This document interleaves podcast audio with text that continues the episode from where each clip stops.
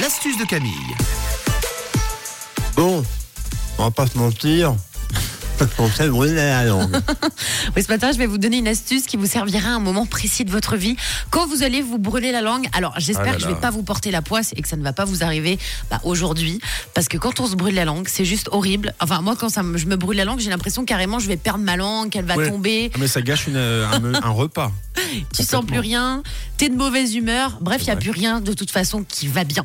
Alors, je vous ai trouvé des astuces qui vont vous soulager votre langue une fois qu'elle est brûlée. Pour soulager une langue qui vient d'être brûlée, vous aurez besoin d'un bol de sucre en poudre, d'eau et de chiclette. Je vous explique. Vous mettez du sucre en poudre dans un bol et vous plongez la partie brûlée de la langue dans un bol. Donc si vous mettez votre bol sur la table à manger, bah votre tête, vous, vous sortez votre langue de votre bouche et vous la plongez dans le bol de sucre en poudre. Directement. D'accord. Donc vous, attend- vous attendez un peu comme un neuneu hein, au-dessus de votre bol avec la langue dans le sucre.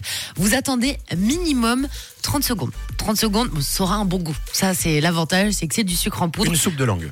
Soupe de langue, soupe de sucre.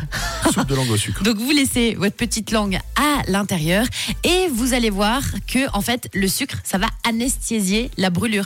Donc, Ça va quoi, pardon Anesthésier. Donc une fois que tu as du sucre sur ta langue, tu mets ta petite langue direction ton palais, tu laisses ta langue coller sur ton palais pendant à peu près 30 secondes aussi et il y aura un effet anesthésiant. Donc voilà, ça va apporter un soulagement immédiat à la langue. Ça c'est chouette. Autre astuce, bête, buvez de l'eau parce que le premier réflexe c'est de dire aïe aïe aïe au secours, je vais mourir, euh, euh, j'ai trop mal à la langue, mais certainement pas de boire. Bah buvez de l'eau parce que l'eau ça apaise et puis ça atténue donc la brûlure de la langue. Et autre astuce que vous pouvez faire si jamais vous n'avez pas de sucre en poudre à la maison et que vous voulez euh, vraiment avoir le côté anesthésiant très vite, c'est de mâcher une chiclette. Vous prenez une chiclette à la, men- à la menthe et puis en fait le menthol dans le chewing-gum ça a un effet rafraîchissant et ça peut aider à distraire la sensation d'irritation et de brûlure sur la langue. Donc ça peut être pas mal, surtout si vous vous, br- vous, vous, euh, brûlez la langue euh, dans un resto et que vous sortez après du resto, hop, petite chiclette avant de partir.